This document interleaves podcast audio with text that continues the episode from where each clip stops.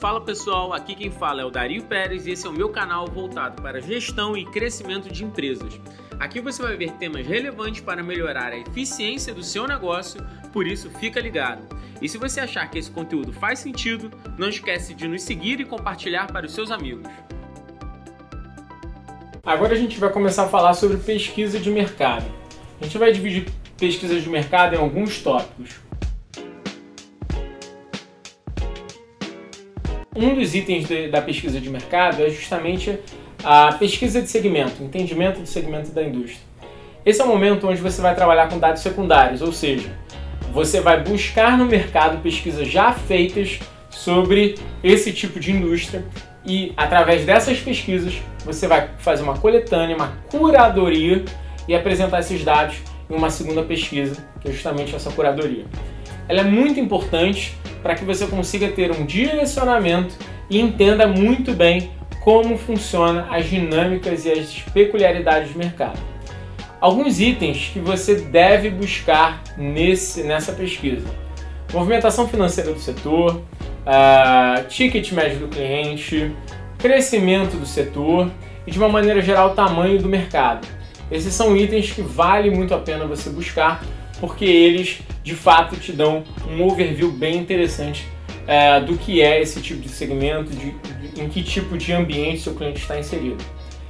O que vale muito dizer aqui é que, infelizmente, não existe uma regra de bolo, porque quando você faz uma pesquisa de segmento, um desk research dessa maneira, você não sabe que dados secundários você vai encontrar, porque, obviamente, se a gente vai se basear em pesquisas já feitas, você não sabe que tipo de pesquisa você vai encontrar ali dentro.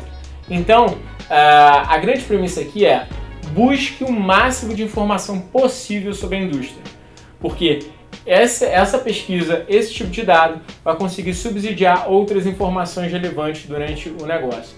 A grande diferença entre um projeto vitorioso e um projeto que não dá tão certo está nesse momento, que é a quantidade de dados que você consegue trazer para a pesquisa.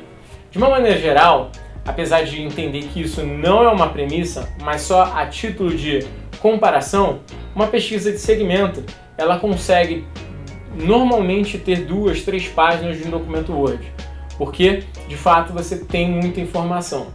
Depois disso, e, e, e vale a pena dizer que nessas duas, três pesquisas, é, duas, três páginas de um documento Word, a gente acaba falando muito em bullet points e resumos do que você encontra. Então veja que você faz uma curadoria bem densa desse, desse assunto. Isso é muito legal para que você consiga ter base. Depois da pesquisa de segmento indústria, a gente vai para a pesquisa de concorrência, ou melhor, pesquisa de benchmark, onde a gente vai ver um a concorrência, concorrentes diretos, concorrentes indiretos e não concorrentes. Como assim? Vamos explicar. Os concorrentes diretos são os concorrentes que basicamente fazem o mesmo que você. Você tem que entender esses clientes é, pra, e conseguir buscar subsídios sobre eles para que você consiga entender quem você vai competir no mercado. Concorrentes indiretos são clientes que não necessariamente fazem a mesma coisa você, que você, mas roubam dinheiro do seu cliente no final do dia. Exemplo de um caso muito claro de concorrente direto. É, concorrente direto de, por exemplo, uma agência de turismo que vende passagens aéreas é o Decolar.com. Hoje ele é um concorrente direto, entenda isso. O que, que pode ser um concorrente indireto de uma empresa, de uma agência de turismo que vende passagens aéreas? Concorrente indireto, por exemplo, pode ser um hotel que tem uh, uma, um programa de desconto em passagens para clientes que são daquele hotel.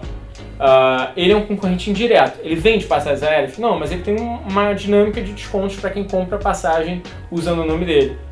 Isso é um concorrente indireto. E o que é um não concorrente? Um não concorrente, por exemplo, é uma empresa de consultoria que não tem nada a ver com o tipo de business, mas o cliente consegue ver valores em troca daquele valores para aquele tipo de produto em troca da, da do que ele está buscando. Vou tentar explicar um pouco melhor essa parte de não concorrente porque é um pouco mais é, complexa.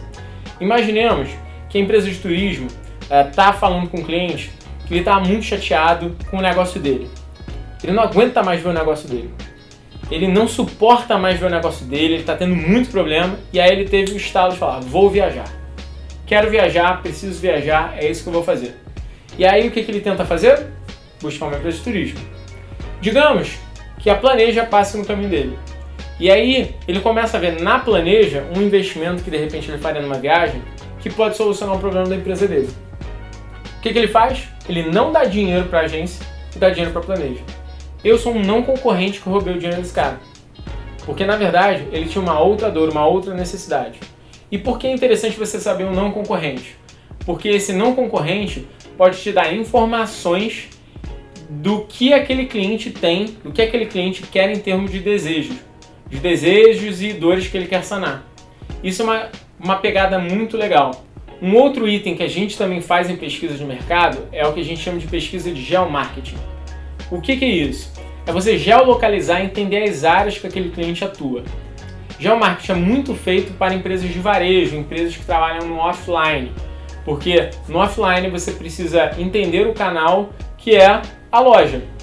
E a loja, ela só dá certo se você leva em consideração alguns aspectos fundamentais, como o número de passantes naquele momento, é, densidade demográfica do local, é, classe, é, a classe daquele público que ali reside ou que trabalha, é, quais são os itens que mais são pedidos ali dentro. Então, se tem mais concorrentes dentro daquela área geográfica. Então, pesquisa de geomarketing funciona basicamente para isso.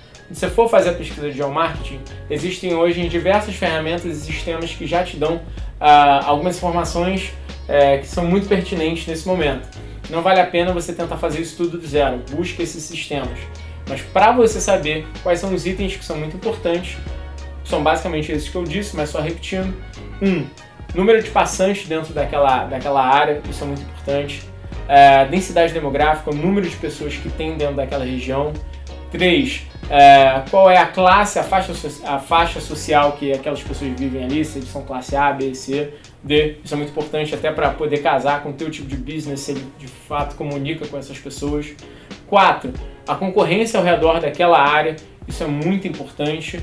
Cinco, se você tem algum ponto de inflexão, algum risco dentro daquela área geográfica, como por exemplo, é, uma favela muito próxima, ou uma área de risco que pode estar acontecendo ali, ou, é, por exemplo, se aquela área tem alguma curva ou é, faz muito trânsito.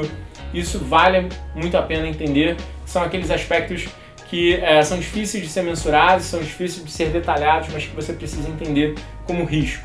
Então, entenda o risco do seu cliente ali, entenda o risco daquele ponto. Uh, quinto, é, imagem do local. A imagem diz muita coisa.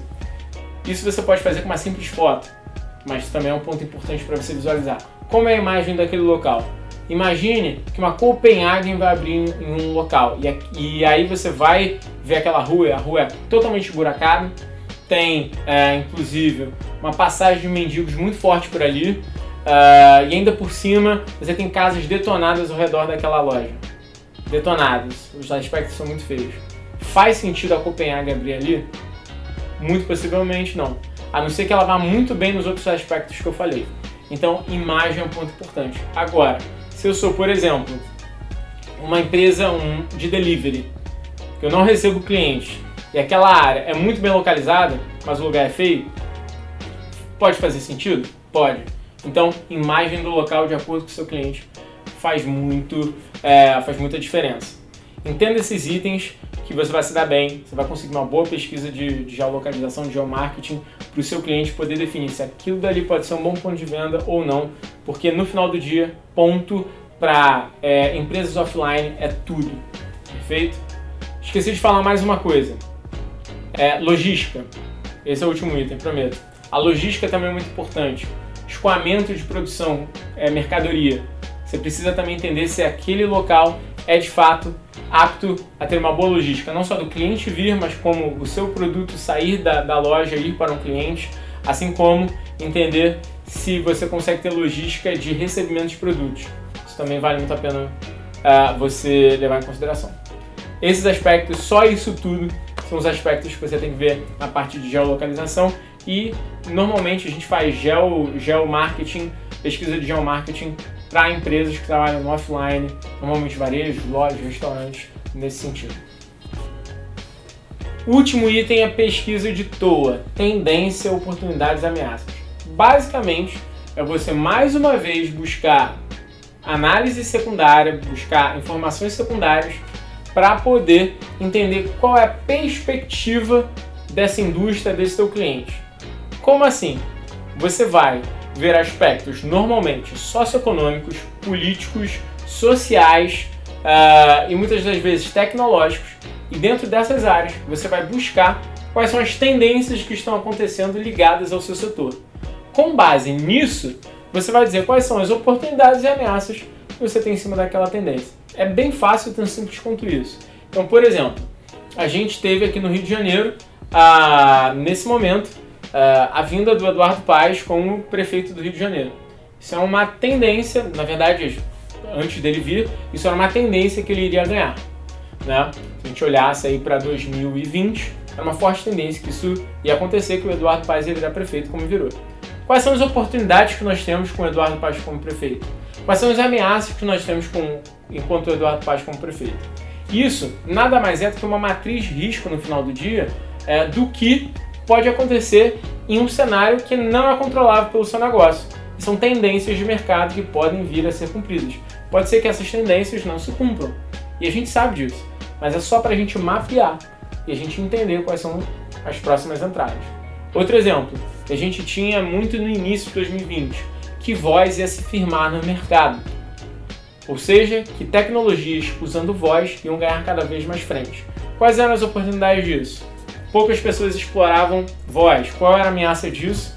Que poderia ser um alto custo de desenvolvimento e as pessoas não poderiam aderir. Mas eu, inclusive, achava um risco baixo já vi essa forte tendência, eu pesquisei bastante, eu vi que já era uma tendência mundial e que por consequência ia acontecer aqui. Não deu outra. Os grandes empresas que estão adicionando voz dentro das suas tecnologias estão ganhando destaque de mercado. A gente poderia inclusive falar sobre as novas redes sociais, como Clubhouse, que estourou aí.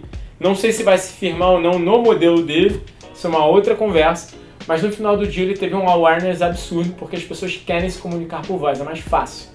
Né? Uh, não acho, para ser bem sincero, acho que ele teve essa epifania e vai dar uma caída, porque você não tem uma curadoria ali dentro e eu acho que é, é muito tempo desprendido ali naquele, naquele lugar, mas isso é uma outra história. Não sei se eu estou certo ou errado, precisaria fazer uma pesquisa para isso. Mas tendência é basicamente isso: você entender a tendência do mercado, dar uma oportunidade na sua visão e uma ameaça. No final, você está criando uma matriz ali em cima disso. Dá a tendência, apresenta a oportunidade e ameaça. Pessoal, feito toda essa pesquisa, quais são os próximos passos que você precisa fazer? A conclusão, tão simples quanto isso. Leia tudo que você fez e elabore uma conclusão para seu cliente, de preferência é, em aspectos, em bullets, que fazem sentido e que vão ajudar ele a entender com, com highlights, com coisas nesse sentido para que ele consuma de maneira mais fácil e automaticamente você explica tudo aquilo que você coletou. Isso vai servir não só para ele entender tudo aquilo que de repente ele não entenderia, esse, esse pool de informações, mas principalmente isso vai te ajudar a fixar e lembrar tudo aquilo que você pesquisou. Então, último item, tão simples quanto isso, conclusão, mas estabeleça highlights dessa conclusão, bullet points e vai explicando eles, porque assim vai ficar mais fácil de você entender também.